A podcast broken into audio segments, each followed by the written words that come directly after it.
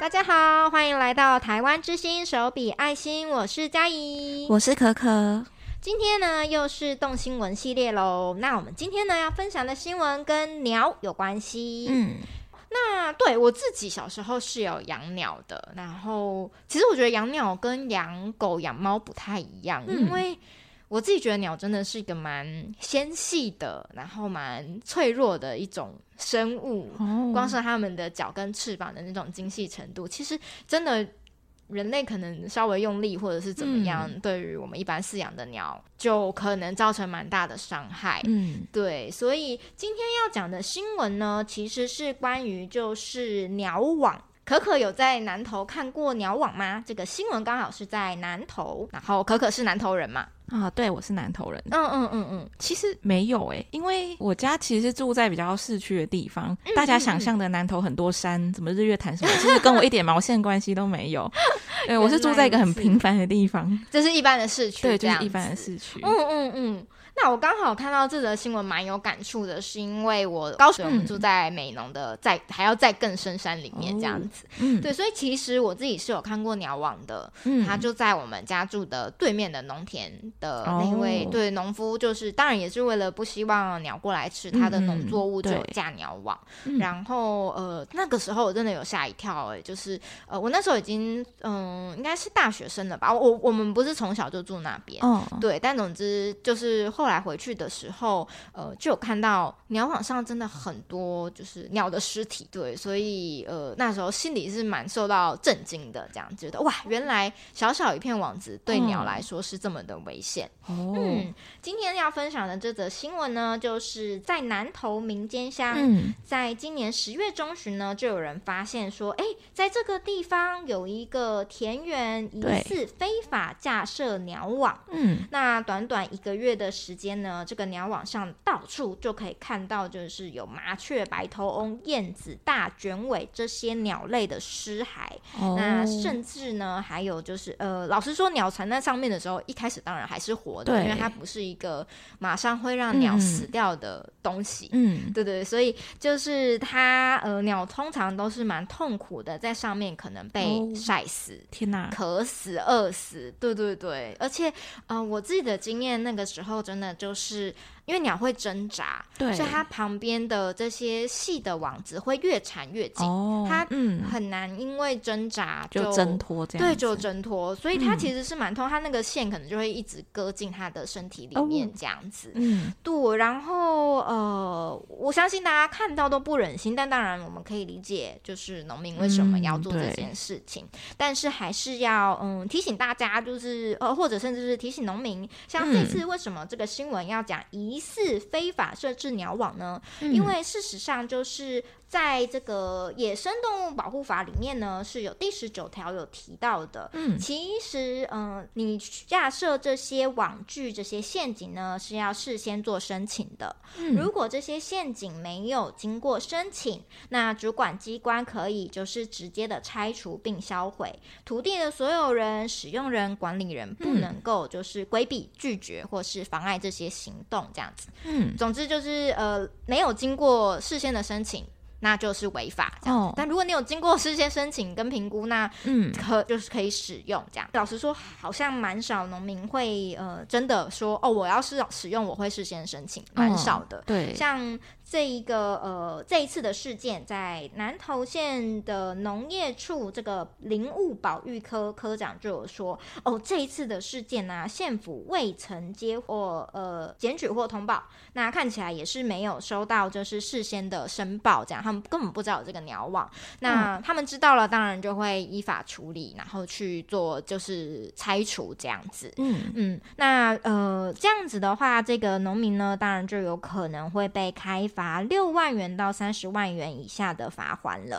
哦，嗯，但我刚刚有说我自己在当时看到鸟网的状况，心情是蛮受到震撼的。对，所以我爸爸也是一个蛮喜欢动物的人，然后。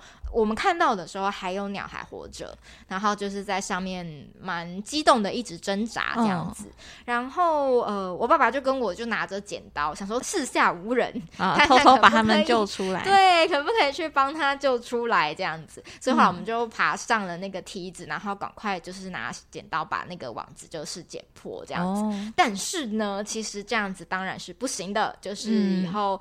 嗯嗯，发现发生这样子的事情，当然是要先通报主管机关，对，就跟他们检举，对对对，不然有可能就会有毁损器物这样子的，哦，真的，这是别人的东西，是啊，它是别人的东西，没错，对对对，所以呃，今天呢，跟大家分享这个，如果你有在嗯、呃、哪些地方看到鸟网，你真的有想要去、嗯、呃了解它到底是不是经过申报的，那这个就是跟当地的主管机关来去做联络，嗯，那另外我这边想要聊一下，就是。诶，其实鸟类除了呃鸟网之外，还会遇到什么样的危机？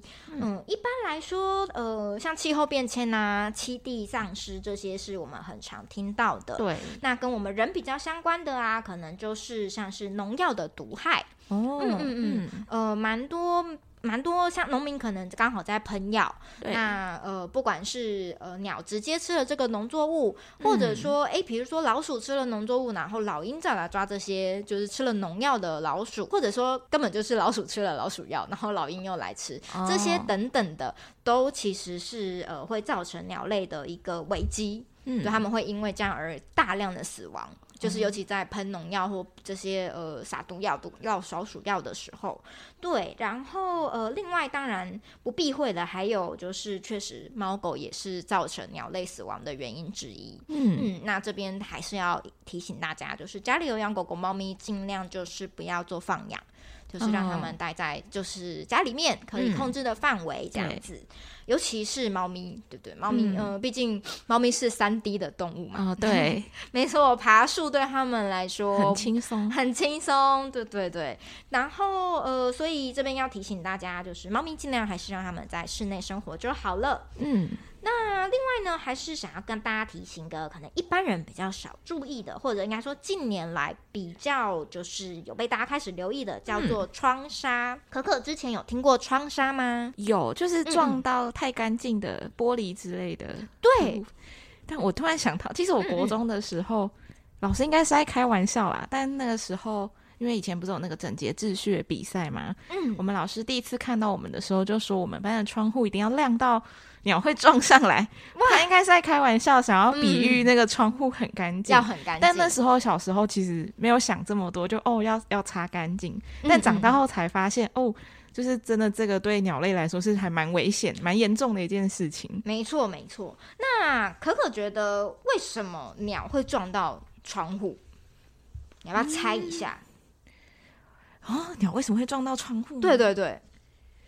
一个可能是你刚刚说窗户擦的很干净，嗯，对。可是擦得很干净，他看得到后面是室内的话，哦，你就他可能不会过来。为什么他还是要飞过来嘞？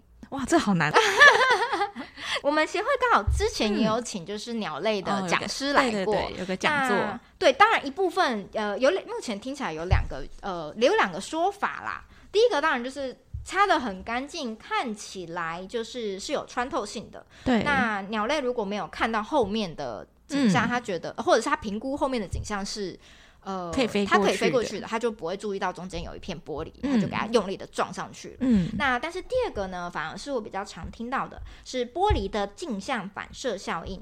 就是其实透明的玻璃在某一些角度，就算是透明的好了，在某些角度看起来也会就是可以反射，就是比如说它对着大自然嘛，哦，对对，所以它看起来像另一边也是大自然，没错，它就看起来好像哎、欸、另一边也是大自然，它就给它冲过去了，嗯。嗯，所以这样的时候就会就是呃撞到玻璃，然后另外还有一些像是半户外的环境啊，其实我们。很常遇到那个呃高速公路的休息站、洗手间，哦，对他们这种就叫做半户外的环境。然后他们洗手地方的镜子不是都是蛮大片的嘛？嗯嗯对，然后它就是一个放在户外的镜子，它就会很清楚的映照出就是。它的呃另一边的样子嘛，嗯、就是有山呐、啊，有看起来很像可以穿过去的感觉。对，所以即使不是玻璃，是镜子，也一样就是会让鸟以为就是那边是可以飞过去的，嗯、那边过去还有空间，就让它一头撞上去哦。嗯，那其实，在有一些就是晚上也会飞的鸟类，比如说候鸟，它可能其实是会一直飞的，嗯、对它呃晚上也会撞上去。为什么呢？其实就是灯塔效应。那灯塔效应的话，就是说建筑物的灯光会吸引迁移中的鸟类，所以有的鸟类就会迷航，然后就撞上这个建筑物这样子。嗯，嗯，其实这个窗纱啊，近几年呃台湾比较有注意到，嗯，但其实就是在国外已经有比较明确的记录，像美国呢，每年大概有三亿六千五百万。到九亿八千八百万的窗纱的案例，哦，那即使是离我们近一点的南韩，也有八百多万只的野鸟因为窗纱而死亡。嗯，对，那呃，大家后来知道了这件事，当然就是尽可能的避免，就是使用大面积的窗户或是玻璃作为这个呃建筑物的嗯主要的。材料这样子，哦、对，嗯、那呃，可是我们一般人能够做什么事呢？老实说，就是大家家里常那种就落地窗嘛。如果你在很市区，或许还好，嗯，对。但是如果你刚好在一个浅山区，那可能真的就容易造成鸟类就是误撞上来这样子。呃，很多人呢有听过那个猛禽保护协会他们出的这个贴纸。可以贴在窗户上，对。但是很多人会错误的使用，嗯，就是他们以为哦，贴了一张老鹰贴纸在上面，嗯，其他的鸟看到老鹰的影像就会不敢过来，哦。但其实并不是的，应该是说这个窗户要装饰到，就是可以让鸟知道说，哦，这里它飞不过去，嗯，在它的评估之下，它没办法飞过的，对。那它这这才能有达到它的功效。所以你假设是一面很大的窗户，只贴了一张贴纸。那就没有用，嗯、对，没错。所以要让如何让鸟看到或是看懂眼前这个东西是玻璃，就是重点的部分。除了就是原本玻璃的材质，其实可以选用雾面呐、啊，或者是有一些花纹的玻璃本身。对，有一些比较复古的古，哦，就是有上面有一些。浮雕吗的那一种？嗯嗯嗯，对对对，那种其实是帮助有帮助的，嗯、对，它是帮助鸟鸟的一种玻璃。那另外你也可以就是在玻璃后面呢，或者前面当然也可以，挂上垂坠的植物啊，嗯、或者是直升墙、窗帘等等。嗯或者现在也有那个隐形的铁窗吗？它可能是比较细的，它不像以前的那种比较粗的，嗯、对，像铝门窗那一种。对对对，毕竟现代人比较在意美观这件事嘛。嗯、但是只要你呢能够让鸟看得出来，它是比如说间隔每十公分就有一个呃铁丝，叫什么隐形的铁窗。哦，对对对，间隔十公分，嗯、让它知道说哦这边有东西，我飞不过去。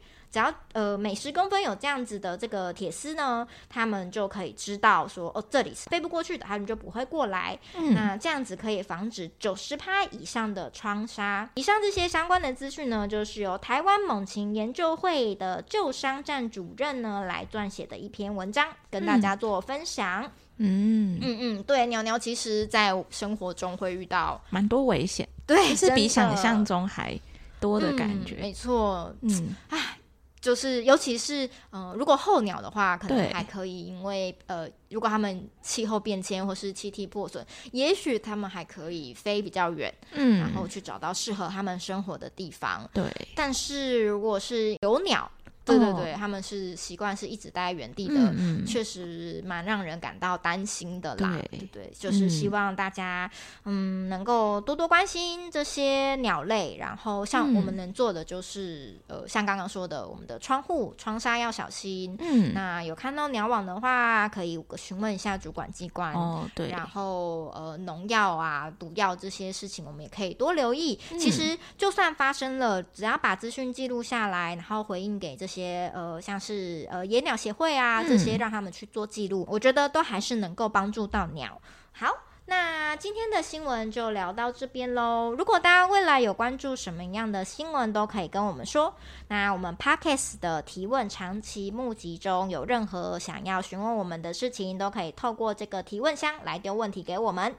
也欢迎就是追踪我们的脸书粉砖 IG 扑浪，那加入我们的赖好友。另外呢，我们现在就是在处于我们的红包袋义卖的时期，嗯、非常欢迎大家上我们的官方网站来看。嗯嗯，这一次的红包袋新款都非常的可爱，错过就不再有喽。嗯、那我们台湾之星手笔爱心，下次再见喽，拜拜，拜拜。